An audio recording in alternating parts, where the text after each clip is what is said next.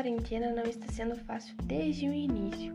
Para que isso melhore o mais rápido possível, proteja-se lavando suas mãos depois de tossir ou espirrar, quando cuidar de alguém doente, antes, durante e depois de preparar alimentos, antes de comer, depois de usar o banheiro, quando suas mãos estiverem visivelmente sujas, depois de lidar com os animais, os seus excrementos, usar máscara, usar álcool em gel, sempre tendo um álcool em gel na bolsa, ou no seu quarto, ou na cozinha, ou no carro.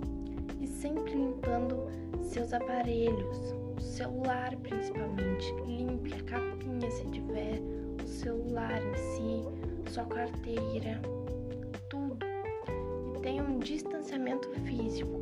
Se estiver muitas pessoas dentro de um local, saia, fique fora ou volte outra hora, mas não fique onde tem muita gente acumulada. E também, quando você tossir ou espirrar, coloque o braço no seu rosto.